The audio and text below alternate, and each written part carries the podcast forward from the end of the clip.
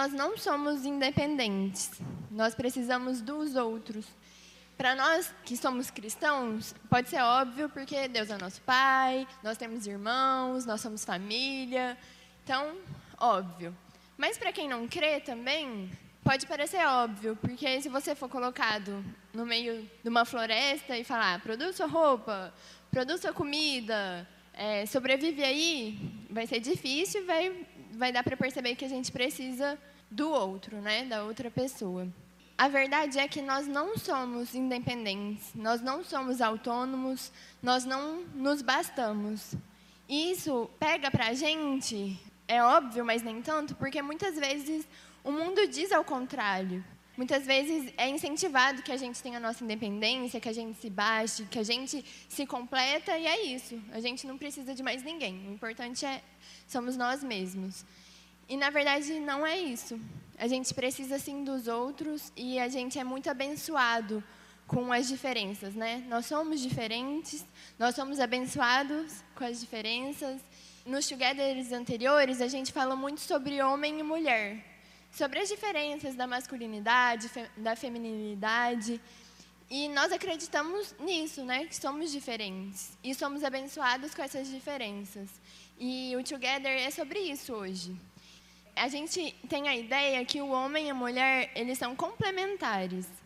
E como complementaristas, a gente acredita que Deus fez o homem e a mulher igualmente dignos, mas com diferenças que vão além das biológicas que homens e mulheres têm papéis e atributos diferentes que não implicam em inferioridade ou superioridade e que foram definidos por um Deus criador que é bom e perfeito. Nós acreditamos que os esforços feministas ou evangélicos igualitaristas de diminuir ou ignorar as diferenças não promovem uma sociedade melhor e mais justa. Acreditamos que para o nosso florescimento precisamos reconhecer as diferenças e aprendermos o que Deus deseja de nós como homens e mulheres. Além disso, como complementaristas, reconhecemos os abusos sofridos por mulheres individualmente e sistematicamente em uma sociedade com uma masculinidade distorcida. Culturalmente, temos um patriarcalismo pagão fruto de uma masculinidade não ligada a Cristo e à palavra de Deus. E também reconhecemos que o dano que a tentativa de promover equilíbrio e a busca por descaracterizar as diferenças tem causado nas famílias e em cada pessoa individualmente. Então, nesse Together, junto com os nossos convidados, que inclusive eu gostaria de chamar, podem vir aqui, Alexandre, Simone, Leozinho, a gente vai ver isso, como a complementaridade nos abençoa no casamento, mas também na nossa vida como geral, na igreja. E a gente vai funcionar como um, um fórum de perguntas. Então, se vocês tiverem perguntas sobre esse tema, é, vai aparecer um número que vocês podem enviar, tá? As perguntas. E eu gostaria de orar para a gente iniciar essa conversa, esse diálogo. Senhor Deus, Pai amado, muito obrigada, Senhor, por a gente poder estar aqui, por a gente poder conversar. Obrigado, Pai. Eu te peço que o Senhor possa quebrantar o nosso coração nesse momento, preparar o nosso coração para a gente escutar da tua palavra, das verdades que encontram na tua palavra e que o Senhor possa sondar mesmo os nossos pensamentos, as nossas intenções, que o Senhor possa falar e ministrar no nosso coração através desses homens e dessa mulher que está aqui com a gente, que a gente possa ouvir verdades preciosas que vão nos abençoar e que a gente po possa continuar sendo canal de bênção na vida de mais gente ainda. Em nome de Jesus. Amém. A primeira pergunta para Simone e para Alexandre, que é a seguinte: como vocês conseguem desempenhar seus papéis no casamento? De forma complementar, sem que haja sentimento de superioridade ou inferioridade. Gente, nós somos diferentes, né? Vocês viram? Né? Começa aí. Eu queria só um minutinho rápido antes falar sobre fazer uma base assim da história nossa para quem não nos conhece, porque essa pergunta encaixa nisto. Eu comecei a namorar o Alexandre, eu sou mais velha do que ele cinco anos. Então, assim, eu já tinha algumas experiências seculares, né, que eu via maior do que ele, né, estava à frente, é, estudos e uma série de coisas. Então, quando nós começamos a namorar, eh, fica aquela questão, né? Nossa, ela é mais velha e como que fica essa questão é, da diferença numa relação, no casamento e tudo. Então, desde o namoro, eu orei muito a Deus para não deixar que, pelo fato de ser mais velha, de ter experimentado às vezes algumas coisas, igual eu, né, eu sabia dirigir, ele veio aprender e uma série de outras coisas, que isso não me tornasse superior a ele. Então, desde o início do namoro, isso foi muito importante para mim, né, como consciência da relação. O que, que é importante? O Alexandre, na relação assim comigo, que eu vejo assim, muito importante disso, como homem, é que eu sempre, na palavra de Deus, eu via que numa relação eu tinha que ver o homem como Cristo amando a igreja. E eu sempre pensei sobre isso. Como que é, Deus, eu ter um esposo que eu vou poder ter uma relação, uma vida com Ele, comungar de uma relação onde eu posso sentir esse cuidado, esse amor, esse carinho, essa entrega dele como Cristo amou a igreja. E como que eu, como esposa, é, vou me submeter àquilo que o Senhor vai derramar sobre a vida dele, para que seja derramado sobre a minha vida. Então, graças a Deus, eu, eu, o Alexandre sempre teve muita maturidade para conduzir isto e, e me ensinar muito. Né? Eu falo que na relação a gente tem que buscar a plenitude interna, né? porque tudo aquilo que é plenitude externa numa relação é, vai ficar faltando, você vai querer sempre mais e mais e mais. Então ele me ensinou muito sobre isso, submissão. Na nossa relação foi o início da minha conversão, então foi muito aprendizado em relação a entender qual que seria meu papel, é, deixar que ele encontrasse o papel dele na relação também, né? em nenhum momento eu ser superior e nem ser inferior a ele, né? ter o apoio dele para que eu também crescesse junto, lado a lado com ele. Então a masculinidade nesse sentido foi no sentido de ver o amor de Cristo sendo derramado sobre a minha vida através do compromisso dele para com Deus antes do compromisso dele para comigo. É, essa, essa é uma diferença nossa, né? mas que traz muito, traz o equilíbrio, né? o equilíbrio que eu acredito que é o que Deus quer com a nossa vida, né? com a vida que começou a existir a partir do nosso casamento. Né? Não anulando Entretanto, isso é coisa de Deus, né? não anulando a vida de cada um, mas pelo contrário, né? fazendo com que isso fosse mesmo uma coisa sinérgica, né? uma coisa bem. É... Falando de complementariedade, né? eu nessa época aí que nós nos conhecemos e, e começamos a namorar, né? Antes teve um, um, bom período assim de uma amizade, né? Muito próxima. Eu converti um pouquinho antes que a Simone é, e pela graça de Deus, misericórdia dele, foi ele, ele me escolheu para que eu também discipulasse a Simone, né? Então foi uma coisa, uh, apesar de eu ser mais novo e tudo isso, né? Mas a gente começou na caminhada. E foi muito interessante, porque realmente esse negócio dela ser mais velha, ela já trabalhava, ela ganhava o dinheiro dela, né, dirigia para cima e para baixo. E eu tinha acabado de fazer 18 anos. Né? Só, só tinha estudado até ali, né, ainda estudei, fui fazer faculdade, quer dizer, era, era um pouco diferente essa coisa. Mas, ao mesmo tempo, eu que tive que falar para ela sobre submissão né?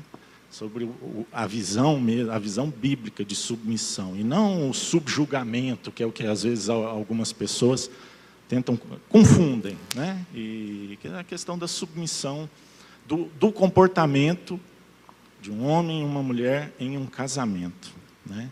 Então a gente não sabia, eu até estar aqui na sala, eu nunca tinha ouvido falar do termo complementariedade não, não era uma definição que eu tinha.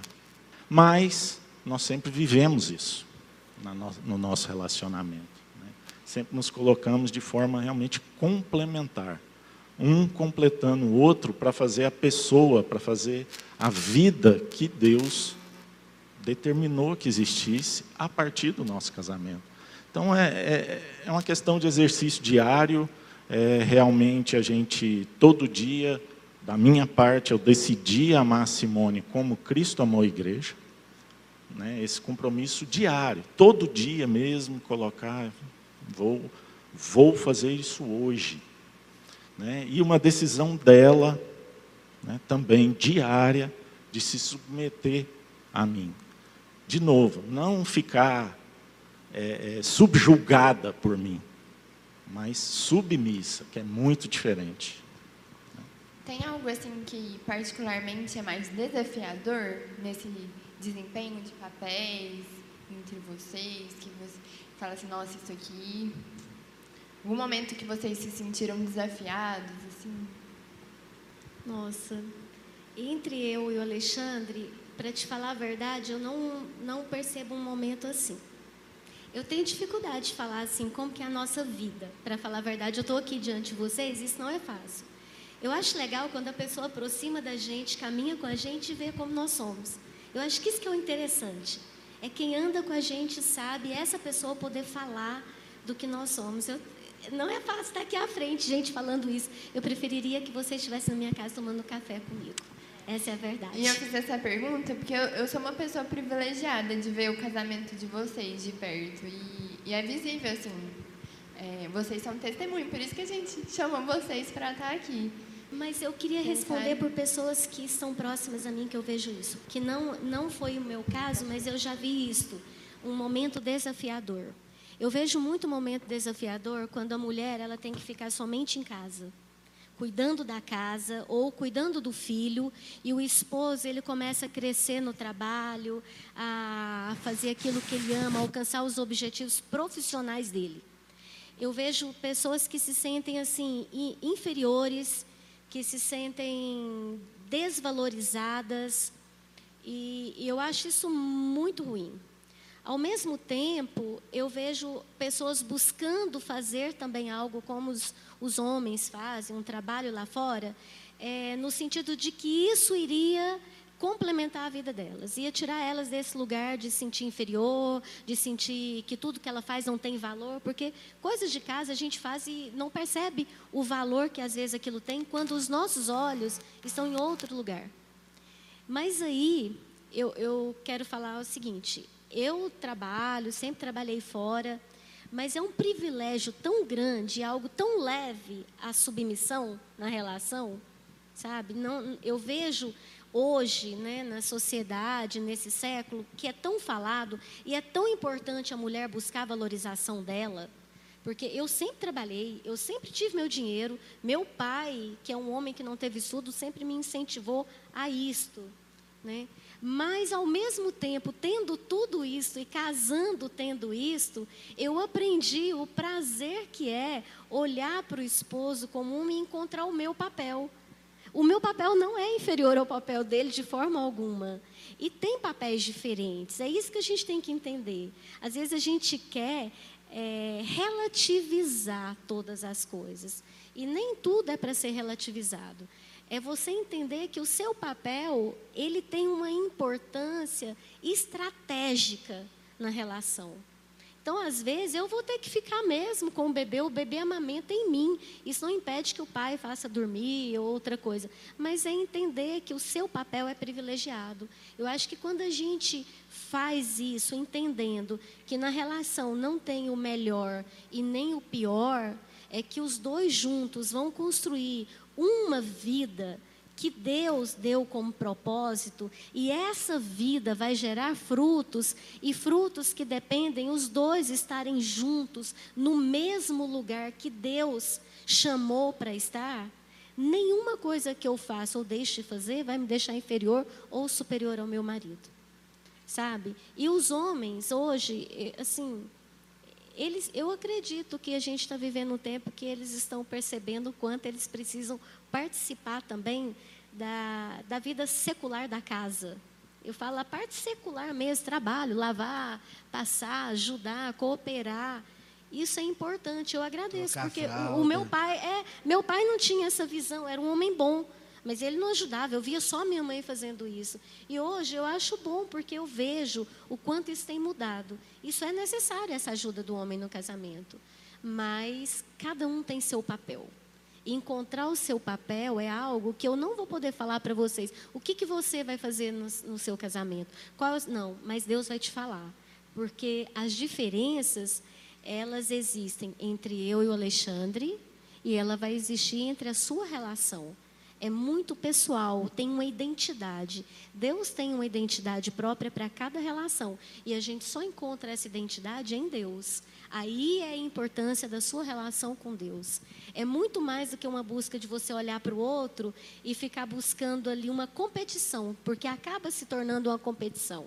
Mas quando você busca em Deus compreender isso, você não percebe, sabe? É algo feito com amor, você não percebe. E aquilo que for pesado, o diálogo dilui, sabe? O diálogo te ajuda a transpor, porque vai ter sempre, gente. Relacionamento é bom por isso. Você vai ter entraves, você vai ter momentos difíceis, vai ter momentos bons, mas isso aí não impede a alegria ser o fruto da sua relação.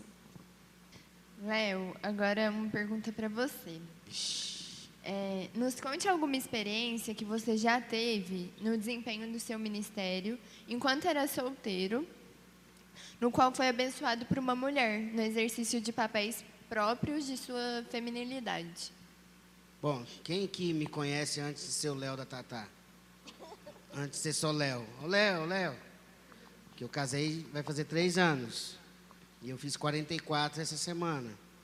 Ou seja, eu fiquei até 41 anos solteiro. Então, sabe aquele escolhi esperar? É eu que criei, na verdade, brincando. Tô brincando, brincando. Mas, realmente, eu casei com 41, ah, não, não foi o segundo nem terceiro, foi o primeiro casamento e único, né, meu bem? Né, amor? E, e antes de ser o Léo da Tatá, eu desenvolvi um, um bom tempo de ministério aqui com vocês, aqui na Sal da Terra, né? Calhou de eu ter ido hoje lá na região onde eu trabalhei é, durante cinco anos num projeto social e evangelístico no Buriti Sereno, quarta etapa, uma das regiões mais violentas da cidade, onde eu fazia um trabalho com crianças, adolescentes. E ali era um trabalho com muitas crianças e muitos adolescentes, principalmente na parte da tarde. E adolescentes sempre bem maiores do que eu, tanto os meninos quanto as meninas. É claro, né? Óbvio, né? E, e eu sempre fui com alguma irmã, alguma tia. Então eu tinha minhas parceiras de trabalho. Uma delas é a dona Ana, que eu inclusive ajudei a aprender a ler, que ela não sabia. Ela vive me ligando, a Tata é prova. Vive mandando mensagem para mim, a dona Ana. E a dona Ana era quase que o meu, a minha, era, era minha, o meu coringa. Por quê? Quando eu estava trabalhando ali com aquele tanto de meninos e meninas, é, e as mães gostavam que as meninas fossem para lá, porque era um ambiente fechado, seguro, onde as, onde as meninas não corriam risco de serem, inclusive, estupradas na rua, porque elas ficavam dentro do acampamento Renascer, fazendo um projeto chamado Renascer. Eu recebia aquelas meninas ali de diferentes idades, e muitas chegavam naqueles dias. Ou...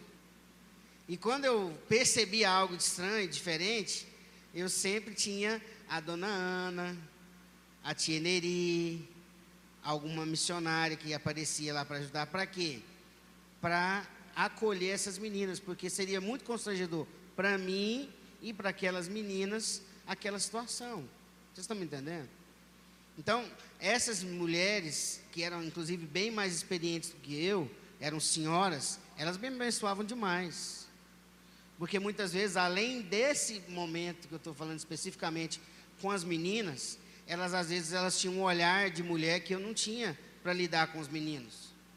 Ô Léo, vamos fazer um negócio assim agora? Eu falei, para quê? E aí eu, tá, vamos fazer. E aí tava, ela tinha razão. Então não foi uma vez, foram várias as vezes em que a gente fez aquele trabalho ali diário, difícil, com famílias muito carentes, e que a figura dessas irmãs foram muito importantes para o ministério permanecer e até crescer. Falando de outras atividades, aqui, por exemplo, na igreja, ou numa viagem missionária, que eu já tive a oportunidade de fazer algumas, é, nunca você sai só dois homens para fazer, por exemplo, uma visita missionária, uma viagem missionária. Se você chega numa casa, tem uma mulher sozinha e chega dois homens, é constrangedor para a mulher receber dois homens. Tá aqui a Tainá, a Elisa, né? A Elisa tá aí não? Ah, eu sei que é, a Camilinha, a gente foi fazer viagem lá no sertão, a gente sempre ia em dupla, um homem e uma mulher, porque se tivesse só homens na casa, aquela menina não ficava constrangida. Se tivesse só, ao contrário, da mesma forma. Então, a figura da mulher no ministério de um homem solteiro, de alguém que ainda não está casado, é muito importante.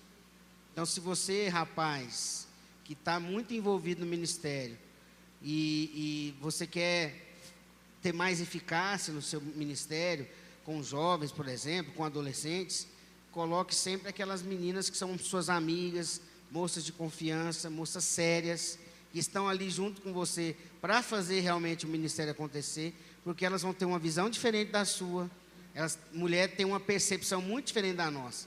Eu sou muito pragmático, né? muito organizado, metódico.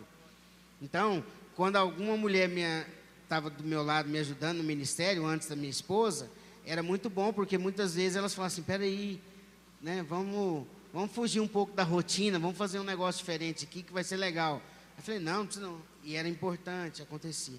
Então eu acho que algumas, foram, não algumas, né? Várias experiências, Ana, que a figura, a presença da mulher foi muito importante para mim.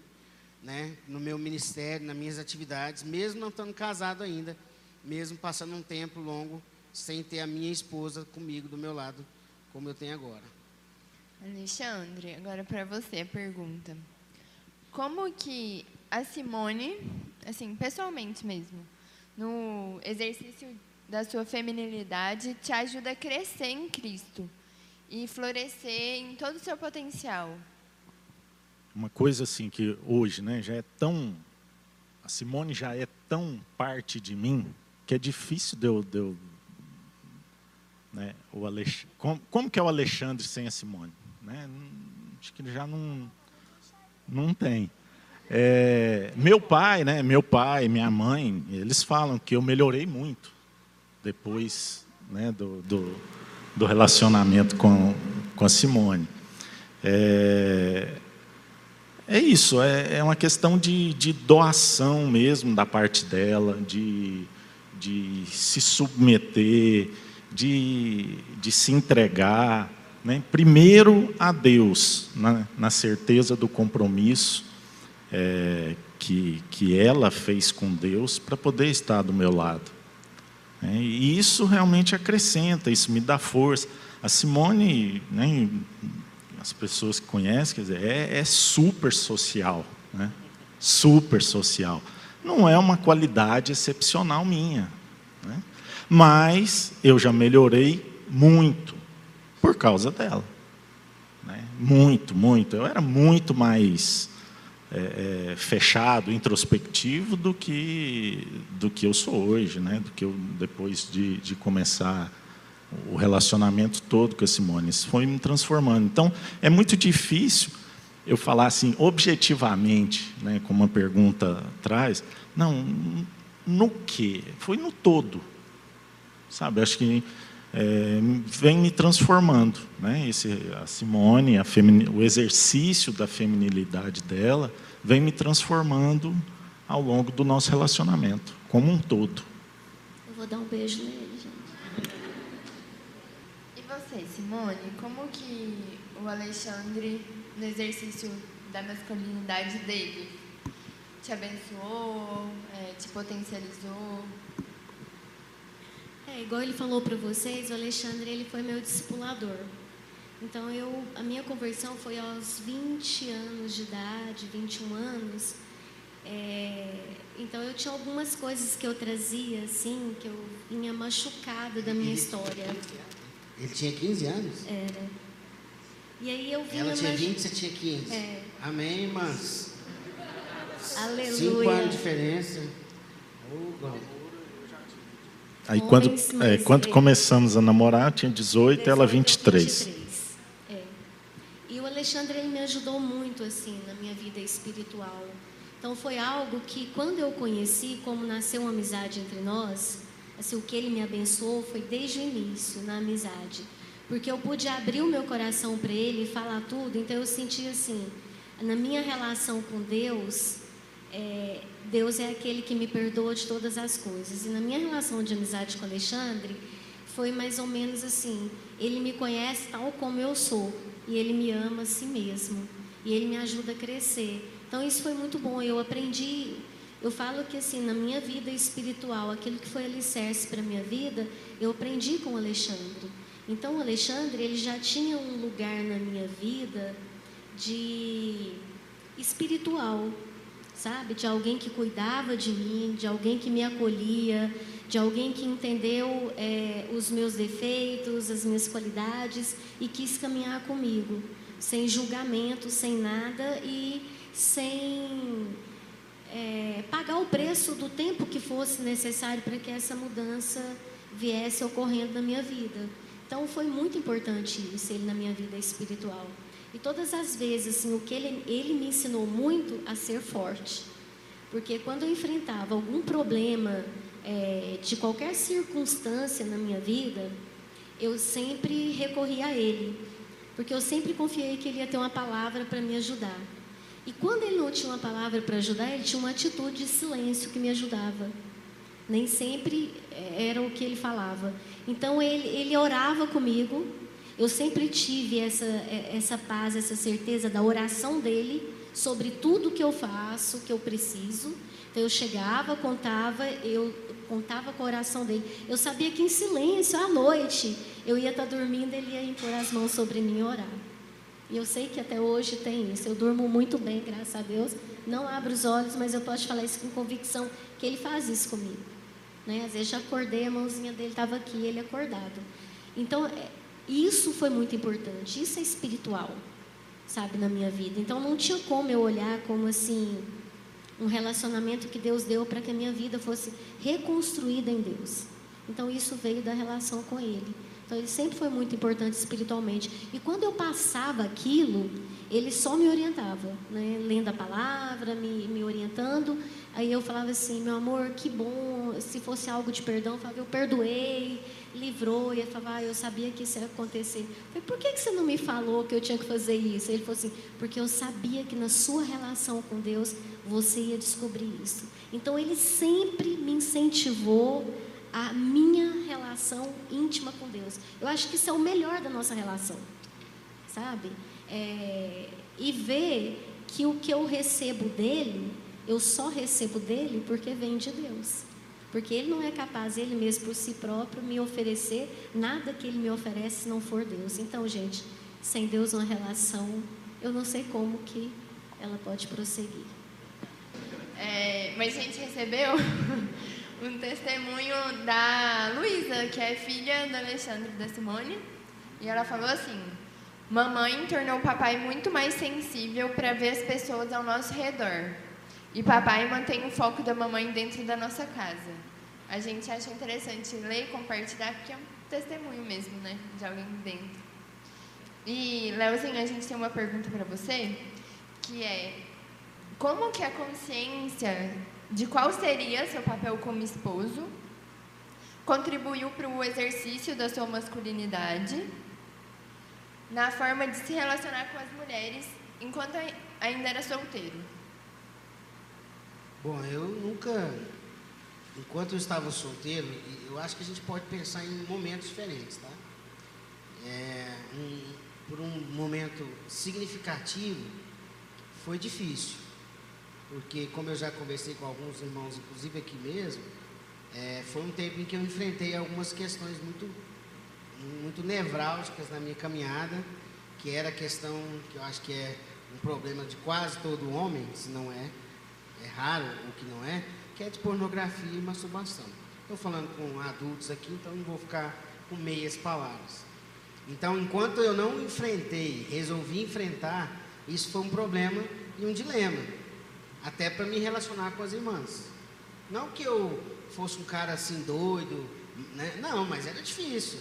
a relação não só com a mulher que estava na minha frente, irmão ou não irmã, né? E, e, as, e as que não eram, que estavam na minha frente, virtuais, por exemplo, eram difíceis, porque havia um problema. E enquanto eu não resolvi enfrentar, pagar um preço, procurar ajuda, isso foi uma coisa difícil. A partir do momento que isso foi algo que eu consegui, né, em Deus, com ajuda, equilibrar, não sanar, porque eu acho que a gente tem que viver o resto da vida no combate, viu, amigos? Então, a partir desse momento, a relação mudou muito, né? Me lembro de uma experiência, assim, né? eu estava no seminário e aí, quando eu estava fazendo seminário, eu fiz uma amizade com a Thalita, uma amiga muito, muito chegada lá no seminário. E a gente ficou muito amiga, ela era bem mais nova, e aí a galera, inclusive, achava que a gente ia ter alguma coisa. E era uma relação de amizade, totalmente de amizade tanto dela para mim como deu para ela. Não havia assim um, um, uma química para nada. E a gente ficou muito amigo. E eu me lembro que a amizade, a amizade rolou-se o tempo do seminário todinho que a gente estudou junto. Ela me dava carona para ir embora junto com outro, outro colega. A gente conversava muito, trocava muito ideia. Ela conversava muito comigo sobre vários aspectos. E aí ela arrumou um namorado. E esse cara era um cara assim, meio desconhecidão, mas tinha muita grana. E aí ela muito empolgada e tal, eu fiquei meio, meio preocupado, porque não era bem o perfil dos caras que ela falava, mas tudo bem. E a calhou de eu estar tá indo no cinema ver um filme um dia, num shopping, e ver o bendito namorado dela com a outra moça. Nos pega dentro do carro. E eu estava na moto, de capacete, e ele nem sabia que eu existia, na verdade, porque ela me mostrou a foto. E eu, beleza, eu vi aquela cena, fiquei calada, e eu falo, não falo, falo, não, vou falar, vou ter que falar, tem jeito. Falou, deixa eu te falar, sou seu amigo, talvez a sua amizade comigo vai acabar, mas eu vou te falar uma coisa. Vi seu namorado te traindo hoje no shopping, assim, assim, assim, assim. E se você não quiser acreditar, não tem problema, mas como seu amigo, alguém que eu que confia em você, que você confia em mim, eu não posso deixar de te falar isso. E isso não pode acontecer com uma moça igual você, que quer alguma coisa séria. Ela ficou assustada, você está falando isso para quê? Porque você quer acabar com o meu namoro? Porque não sei o que. Não, não falando isso não. Ela ficou bem assim. Beleza. Ela foi para casa, ele foi na casa dela lá. Ela deu um jeito de dar, uma, dar um sumiço assim no celular dele, pegou o celular e pegou as provas. Ela terminou o relacionamento com ele, passou um tempo, a nossa amizade voltou a normal tudo, a gente terminou o seminário. Ela encontrou um cara sério, decente, montaram uma empresa juntos, né? E, e, casaram. E depois que ela casou, a gente conversava direto, quase toda semana, conversávamos muito. Depois que ela começou a namorar sério, casou, acabou. Eu nunca mais liguei para ela. Quando eu ligava, antes eu fazia vários eventos evangelísticos para criança, eu ligava para ela, que eles são donos de uma rede de festas, aquela, de festas, sabe? Eles são um dos donos daquelas redes. Então eu ligava lá para pedir balinhas, trem para fazer festa de criança. Eu nunca mais liguei para ela para pedir desconto. Eu ligava para o Luiz, o esposo dela. E eu nunca falei para ela que eu não ia fazer isso mais. Eu não parei de fazer isso porque agora ela era casada. E como uma mulher casada, a minha amizade com ela agora é, não era mais uma prioridade para ela. A prioridade para ela é o esposo dela.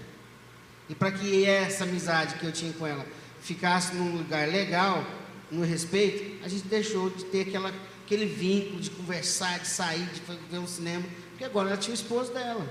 E eu não ia ficar me intrometendo na relação de um casal. Então eu acho que a minha, a, a minha visão que eu queria ter como um marido foi muito dentro desse tipo. Primeiro, de respeitar qualquer mulher, de conseguir fazer isso, de não olhar para as moças ou para as mulheres de uma forma desleal. E segundo, é me relacionar com qualquer outra moça, mais próximo ou distante, com dignidade, com seriedade, do mesmo jeito que eu queria que alguém agisse com a minha esposa que está ali agora.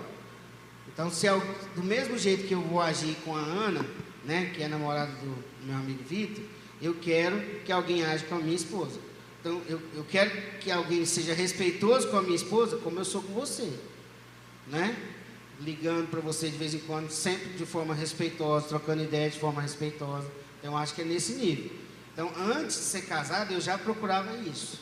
Eu sempre me relacionava de forma respeitosa, com hombridade, na perspectiva de que eu não estava fazendo aquilo só para enganar os outros, porque eu estava realmente pensando para frente. Como é que eu quero que me tratem ou que tratem a minha esposa quando eu estiver casado? É assim que eu quero. E o Luiz, uma vez, ele veio falar para mim, o esposo dessa minha amiga. Falou, poxa, Léo, eu tive que conversar com os amigos aí da, da é, isso assim, eu lá na empresa deles uma vez, tive que conversar com, a, com os amigos da, da, minha esposa, porque eles não têm desconfiômetro, e eu nunca precisei falar nada para você. Falei, como assim? É não, porque tinha uns amigos da faculdade da minha esposa que era muito sem noção, mandava mensagem toda hora, ficava nhenhenhen com ela. E depois que você casou, você foi padrinho nosso, ela, falou, ela falava de você o tempo todo. Eu nunca peguei uma mensagem, uma ligação sua estranha para ela. Falei, que bom, né? É, porque poderia ser assim com todos. Falei, então tá certo. Então acho que é isso. É a hombridade. A gente precisa ter hombridade. Né? Porque a gente está lidando com uma pessoa e a gente também espera que essa pessoa entenda isso. Então acho que principalmente quando a gente está solteiro, esse, essa linha de respeito e de relação é muito tênue, né? Porque muitas vezes você está relacionando com uma moça solteira, você é solteiro, e às vezes a pessoa começa a criar uma expectativa, tem isso também, mas se você for respeitoso, seja com a pessoa que você olha para ela e fala, eu queria ter uma chance com aquela menina lá, aquela moça. Mesmo assim, você ser respeitoso, cuidadoso, vale mais a pena do que o contrário. Então, é, é muito, é muito complicado é, o, o irmão metralhadora. Né? Então, a gente tem que tomar muito cuidado. A gente está aqui para se relacionar mesmo. Fazer amizades, conhecer, trocar ideias. Seja intencional, mas hora antes, né? Hora antes. E não seja intencional com muitas. Seja intencional com aquela que Deus abriu os olhos do seu coração. Isso é muito importante. É sério, a gente fica rindo assim, mas é porque às vezes a pessoa está meio no desespero.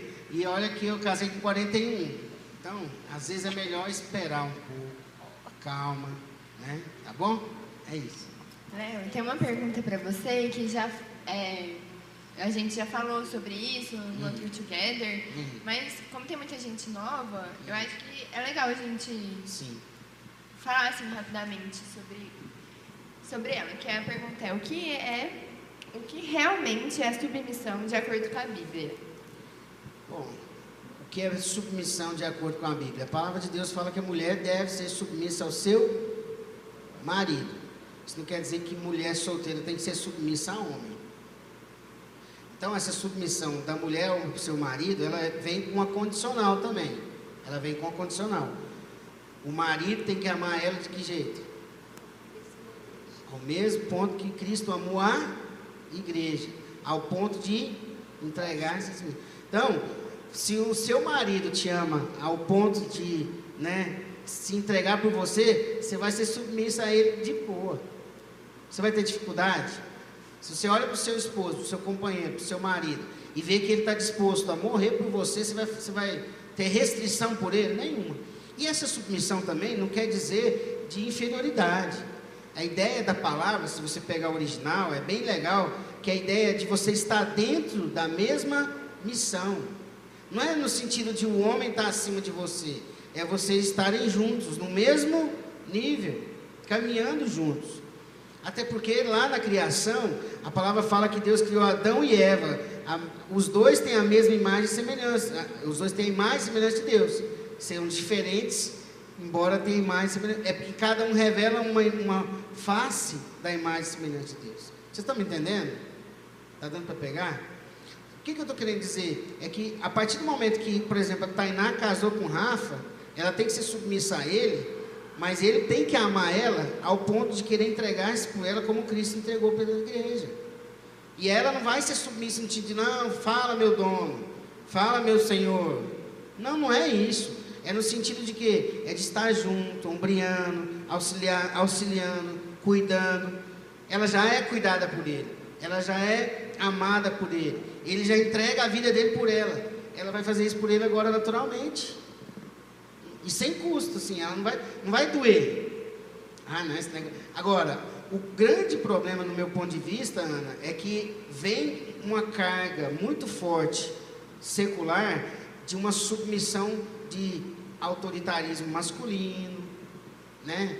É, é, de um paternalismo muito forte, aquela, aquela coisa do homem ser o, o chefe.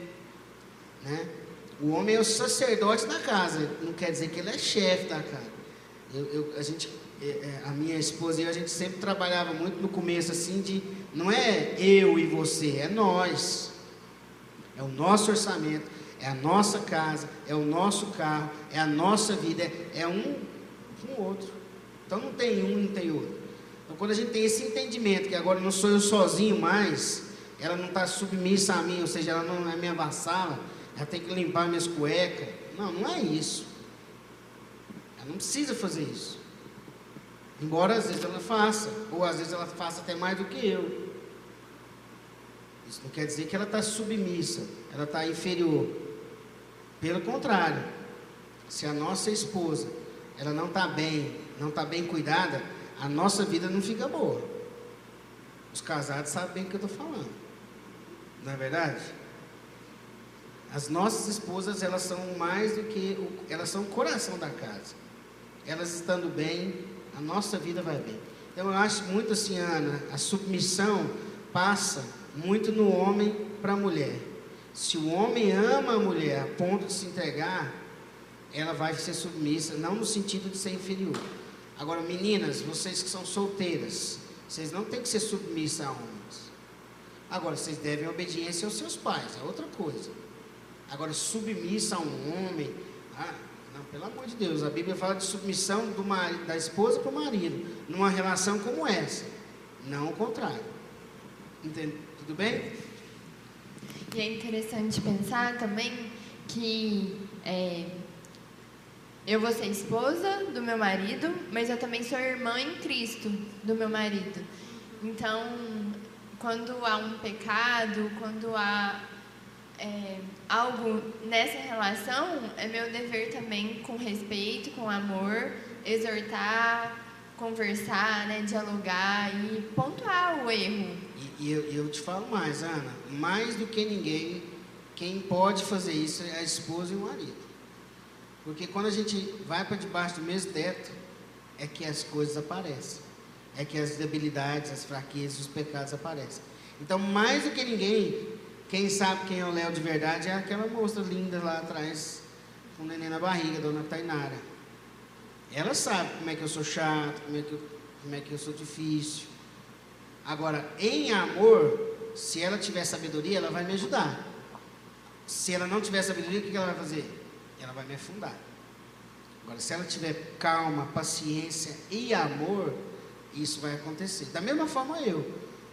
Se eu tiver calma, paciência, se eu souber usar né, o que o Senhor trouxer para nós dois nas, nas dificuldades dela, isso vai acontecer. Acho que os dois aqui têm até mais experiência, bem mais do que eu para falar sobre isso. Mas é só o tempo. E a relação vai afinando a gente. Né? É, só complementando, sobre essa questão de submissão, assim, quando era novo também, eu ficava sempre muito intrigado com isso, né? Poxa, mas submissão, porque sempre vem essa visão, primeiro, que a gente distorce às vezes sem perceber, de que a mulher é submissa ao homem. Não. É o que o Léo falou aqui homem e mulher são iguais. Deus os criou iguais em termos de, de vamos dizer assim, de nível, né? diferentes na sua forma, cada um espelha uma, uma, uma imagem e semelhança do Deus que os criou de, né, de forma diferente, porque nem dá para um só exprimir tudo, né, tudo que Deus é. Não, não tem jeito. Então, são diferentes, mas Deus é, a gente manifesta isso quando nos unimos com um propósito. Né? E aí a gente consegue sim chegar muito mais perto da verdadeira imagem e semelhança que temos com Deus. Né? Mas assim, sempre ficava na minha cabeça aquele, poxa, mas esse negócio de submissão é meio ruim mesmo, né? Meio, pô, né? assim, eu sou homem, né? Mas a mulher deve ser um negócio muito chato e tal. E um livro que eu li é um clássico, né? mas me ajudou demais a, a entender isso. Eu li num contexto assim, na igreja, né? era, era um, um grupo de jovens, e aí foi nos dada a missão de ler o livro, e aí a gente tinha que dividir, foi dividido em grupos, e cada grupo tinha que fazer alguma apresentação de alguma forma, podia ser teatro, música, qualquer coisa para dividir no tema do livro. Mas é um livro, é Os Quatro Amores, do C.S. Lewis. Assim, é, é, leiam, mesmo que se você já leu, leia novamente, mas com essa visão, tentando encontrar isso. Né? É, do, ele, ele, tem um, uma parte específica do livro onde ele trata dessa questão da submissão. E é maravilhoso, o cara assim, passa nisso com, como quase tudo, né, do C.S. Lewis. Então, assim, é, fica, é uma dica minha, leiam isso e, e, e conversem, né, se já tem namorado, né, se já, já estão em namoro, conversem sobre isso. Né, troquem ideias. Se ainda não está em namoro, está na espera, leia também. Isso já vai te ajudando a, a, a entender essa questão um pouquinho melhor né, do que, que é a submissão. Tem uma pergunta aqui. É, como os papéis da mulher e do homem se complementam dentro de uma amizade? É nas diferenças que você tem como mulher. O Leozinho falou, a mulher tem uma sensibilidade maior de perceber as coisas, a mulher tem uma capacidade maior de, de gerar a, a, as coisas à sua volta também. E eu acho que isso, essa sensibilidade, essa capacidade de, de ver, de gerar, eu acredito que dá ao homem mais segurança.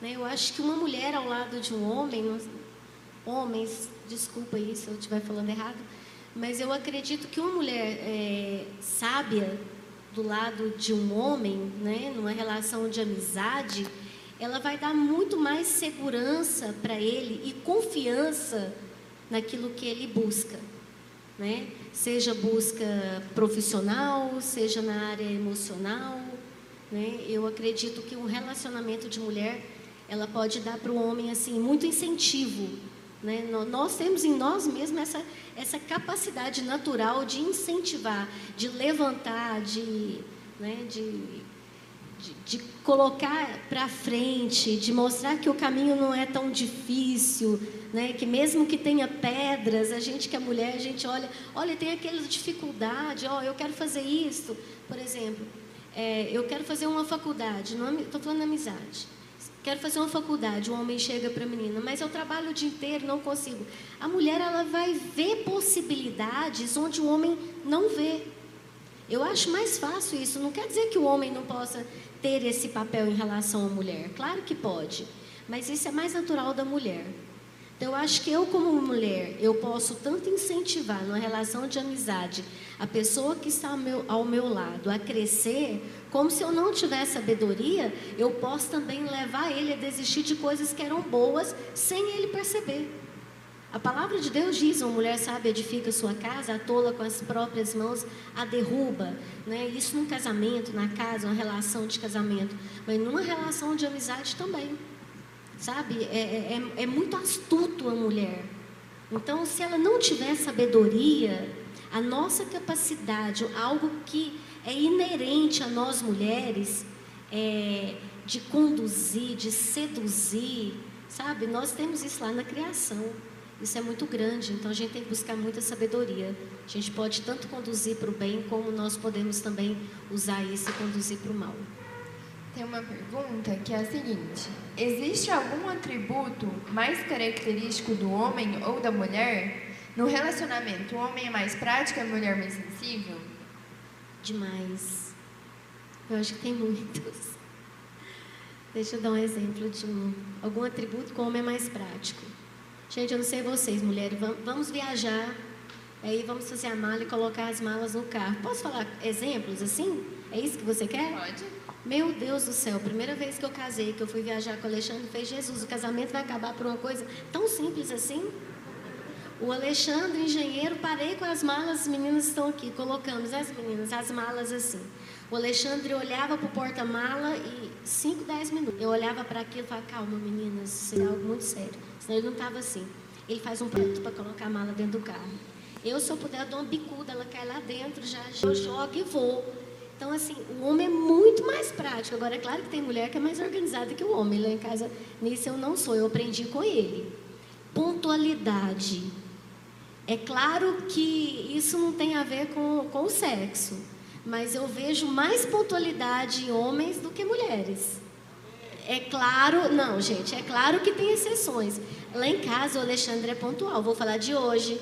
Ele chegou e falou: Meu amor, é sete horas, mais uma vez você vai chegar atrasada? Eu falei, meu amor, eu não chego atrasada, é você que é nervoso. Você pode ter certeza que a gente vai chegar lá e não começou. E chegamos onde tinha começado. Mas ele fica ali. Então, tem muitas coisas diferentes. Ele é mais amor, prático não é só lá com em casa, horário. Não, amor, tá vendo? É, ele é mais prático com horário, ele é mais prático para organizar uma viagem, fazer essas coisas. Eu já sou mais prática se tem um jantar é, para deixar ele tranquilo. Convida meu amor. Mesmo que eu fique sabendo de última hora, a mulher tem muito mais praticidade para organizar o ambiente, para deixar o ambiente propício para a pessoa que está de fora chegar e sentir pertencente àquele ambiente. Eu acho que a mulher tem muito mais sensibilidade para isso. E eu acho que quando a mulher faz isso, o, o homem ele tem mais capacidade de desempenhar o papel dele que Deus o chamou para desempenhar, que é levar uma palavra que transforma, um conselho, uma conversa direcionada, uma palavra profética. Sabe, eu, eu acredito que quando a mulher, em amor, ela usa esses atributos que Deus deu a ela, da sensibilidade feminina, né, inerente a nós que Deus deu, o papel do homem ele flui com muito mais facilidade. Né? E, e não torna pesado, né? O meu é mais, o dele não, não tem isso. É. Eu acho que também, assim, de frequência, pode ser até alguma coisa de algumas características assim mais encontradas em mulheres, né? Falam, ah, a mulher tem mais visão aberta em pesquisas, né? E homem mais assim. Tem vários fatores. Só que ao mesmo tempo eu vejo também é, que a gente corre risco às vezes de de misturar é, aspectos de personalidade, aspectos aprendidos mesmo, né, do homem, da mulher. Então, por exemplo, no meu relacionamento que não não é um casamento ainda, eu que sou pontual. Quem conhece sabe aquelas, né? Mas é, e muitas vezes é, o, o Vitor é muito mais sensível do que eu. Mas eu acho que, assim, é, quando a gente traz para a palavra também e vê até na imagem né, da mulher e a imagem do homem, é, e no mandamento né, que Deus dá, e como a gente, no, é, nossa imagem revela a imagem de Deus, né, que fomos feitos à imagem e semelhança do nosso Pai, a mulher, por exemplo, tem um seio que é de nutrição. Então eu vejo que essa é uma característica maior da mulher, de nutrir, de gerar. Então a mulher, ela engravida. É, é, é aquela coisa, né, que já está até viralizando na internet. Enquanto o homem entrega algumas ml de sêmen, a mulher transforma aquilo em nove meses em dois quilos e meio. Então a mulher gera. E o homem, ele entrega até a, a, a autonomia, a, a anatomia do homem é para fora, né? Então, é muito interessante ver que, e ao mesmo tempo, ele é o sacerdote da casa, ele lidera. Então, tem papéis diferentes, né? Deus falou para o homem amar a mulher como Cristo amou a igreja. Isso foi algo para o homem. Enquanto para a mulher foi para se submeter. Então, assim, é interessante ver essas diferenças. E, ao mesmo tempo, é, também são encontradas diferenças né, de personalidades. Quando a gente vai para cursos, é comum em psicologia ver mais mulheres, em pedagogia ver mais mulheres, de cuidado, é, mas não é, não tem que ser assim, né? Então também há toda uma estrutura da sociedade, enfim. Mas é interessante pensar que sim, existem é, atributos, né? Voltando na pergunta, mais característicos de homens da mulher, mas alguns não também. Alguns são aspectos de personalidade, tá tudo certo. E pode ser desafiador alguns aspectos de personalidade para cumprir a questão de liderança, por exemplo. E, e até ver essas diferenças é muito interessante quando a gente pensa que um relacionamento, né, ele realmente, então um relacionamento com outro, ele não tem que me completar. Porque eu não sou uma parte vazia que preciso de alguém para funcionar mas me complementar, me potencializar um trabalho em equipe, né? Em que eu posso ir bem melhor com outra pessoa do que só, por exemplo. Mas é, às vezes também a gente corre risco num relacionamento de colocar as nossas carências, os nossos desafios para outra pessoa. Então, por exemplo, ah, eu tenho dificuldade, não sei, em ser pontual, foi o exemplo que foi dado. Então, é, não, mas tudo bem, porque ele é pontual, então ele me resolve. Não, isso não impede de eu me desenvolver e de eu melhorar. E com certeza nesse relacionamento, vendo o exemplo dele, eu vou melhorar e a pessoa vai esticar a outra e tá tudo certo. Como a gente também aprende numa amizade, mas quando a gente fala de é, casamento, eu acredito que é um lugar que assim é visível, né? Que é o, o, relacionamento mais íntimo que se tem, que essas coisas ficam nítidas, né?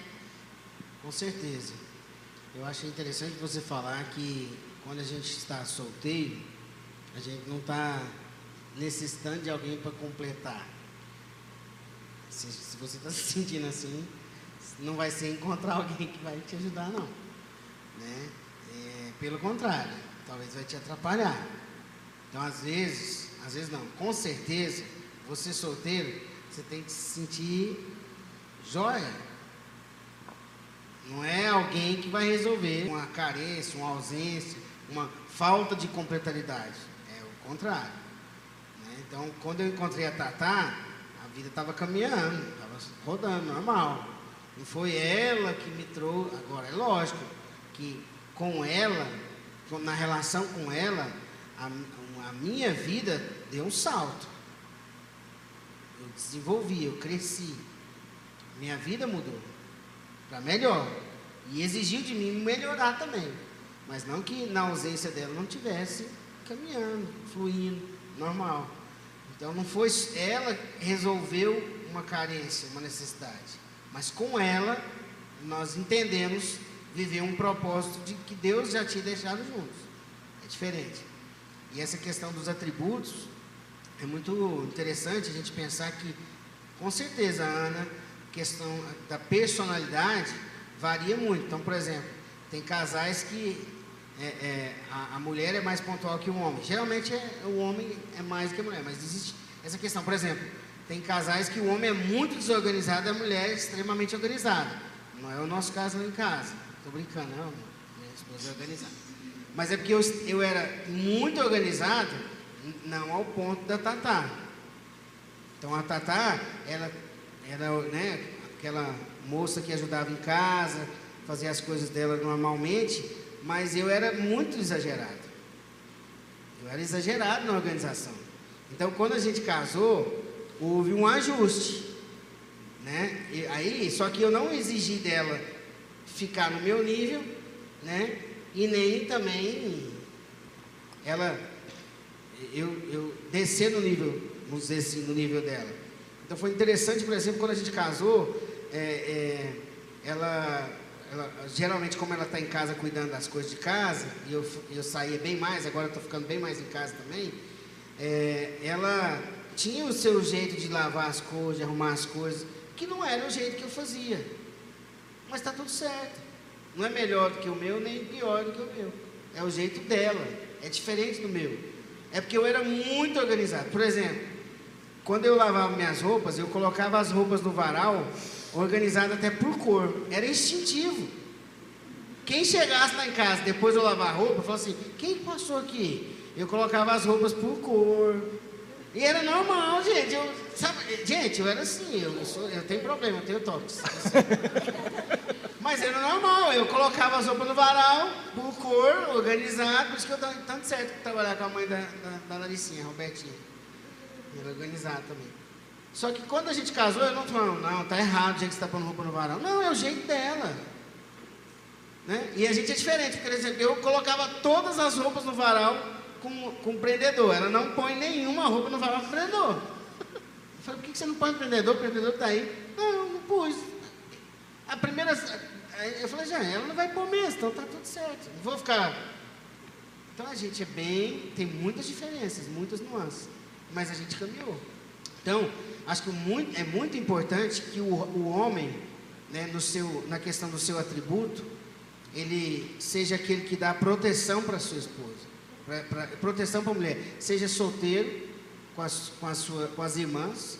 Então, se você é um homem que entendeu seu propósito, você vai proteger a mulher que está perto de você, independente se você está relacionando com ela ou não. Porque você vai ser respeitoso com ela e não vai aceitar ninguém ser desrespeitoso com ela. Pronto.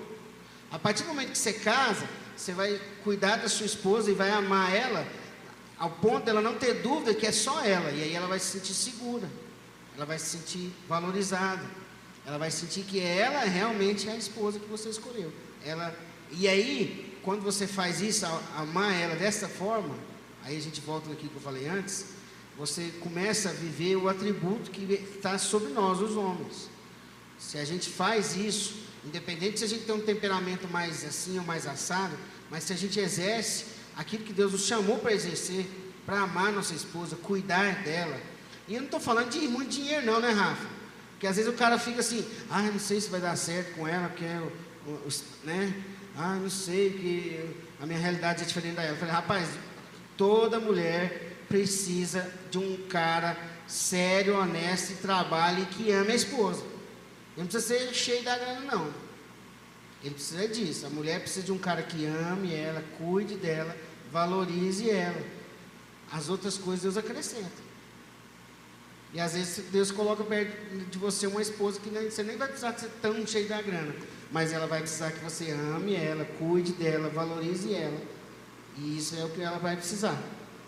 Então, quando o homem exerce o seu atributo, a sua responsabilidade, o seu sacerdócio, como a gente viu a, a a tia né, falar que ele ora, ora por ela e põe a mão. Tem que fazer isso mais vezes, viu, amor? Essa mulher, essa esposa, ela não precisa que ele seja um cara que seja sanguíneo, colérico, que fale alto. Porque ele já está fazendo o que ele precisa. Ele está amando ela, cuidando dela, orando por ela, entregando uma palavra para ela, sendo aquela referência que ela precisa. Está tudo certo. Ana, eu lembrei de uma coisa que está dentro dessa pergunta, os atributos dele como homem, né? Pode me ajudar a crescer. É, quando eu comecei a namorar o Alexandre, eu vim de uma família onde meu pai se separou da minha mãe, né, por traição. Então a gente, a tendência é a gente começar a desacreditar na fidelidade do homem, né? Então um atributo assim que na minha relação, o Alexandre, como homem, me ajudou muito, foi desenvolver em mim essa confiança, né? que eu tinha tudo para não ter. Então, na relação com ele, eu aprendi que você pode confiar. Né? E, e eu poderia, eu podia confiar, como eu falei para vocês, porque antes de tudo tem que ter a relação da pessoa com Deus. E eu via, né, eu comecei a relação com ele porque eu conheci e vi a relação dele com Deus. Isso não quer dizer que não vai errar. E outra coisa é o, o, não é nem assim a palavra, às vezes, o direito de errar que o outro tem. Porque, gente, a coisa mais difícil que tem é quando a gente estabelece um padrão e a gente coloca aquilo como perfeito e a gente quer caminhar em cima daquilo. Você vai falhar, porque nós somos falhos. Então, relação não é você criar um ambiente de santidade, querer ter uma santidade tal que aquilo vai ser tão perfeito como nos filmes. Não é o, o, o, bom da relação que nos ajuda a crescer, tanto o homem né, ajuda a mulher e a mulher ao homem, é porque nós estamos entrando em um ambiente, vamos viver em um lar, né, não, mais, não é uma casa, a gente vai construir um lar, onde nós somos diferentes e essas diferenças, igual você falou, vai nos complementar. Então, muitas virtudes de Deus que eu desacreditava por coisas que eu havia vivido, eu comecei a crer por causa de quem ele foi demonstrando ser. Então, uma delas foi confiança. E outra que eu aprendi muito na nossa relação é a sua palavra ser sim, sim e o não, não. O que é muito importante isso em uma relação, tanto de amizade, como de namoro, como de casamento. E depois, quando vem os filhos, né? As meninas estão aí, no, o, o sim do Alexandre é o meu sim. Se eu não concordo com ele em alguma coisa na nossa relação, depois a gente conversa. E temos que ter humildade de muitas vezes, de algumas vezes, falar assim: poxa, eu errei nisso que eu achava que era certo, vamos mudar. Então, você que tem razão, não era do jeito que eu falei. Tem que ter muita humildade numa relação. E você também tem que estar preparado para isso. O outro vai errar em algum momento. Então, ele não pode ser um cristal que você vai construir. O, o, o Rafael, a, a Tainá não pode ser um, um cristal, um bibelô de enfeite lindo que ele idealizou e vai ser aquilo. Ela tem os defeitos que vão ser trabalhados durante toda a vida dela até o dia de Cristo voltar. E uma hora ou outra, alguma coisa vai aparecer. O que, que você tem que entender? Que, como o homem que Deus escolheu para cuidar e amá-la até o fim, isto não vai interferir no seu amor. Sabe? O que é contrário, o que é diferente, não pode interferir no que é amor. Sabe? Amor é eterno. Deus eternizou isso para nós no casamento. As coisas de Deus são eternas, são duradouras. Então Deus não falou para nós em momento nenhum que você não vai ter problema, que não vai ter diferença, que vai ter momento que você quer incentivá-lo, mas você não consegue, e aí você vai se frustrar. O que precisa existir é entender a eternidade do amor de Deus dado a nós e ter muita humildade.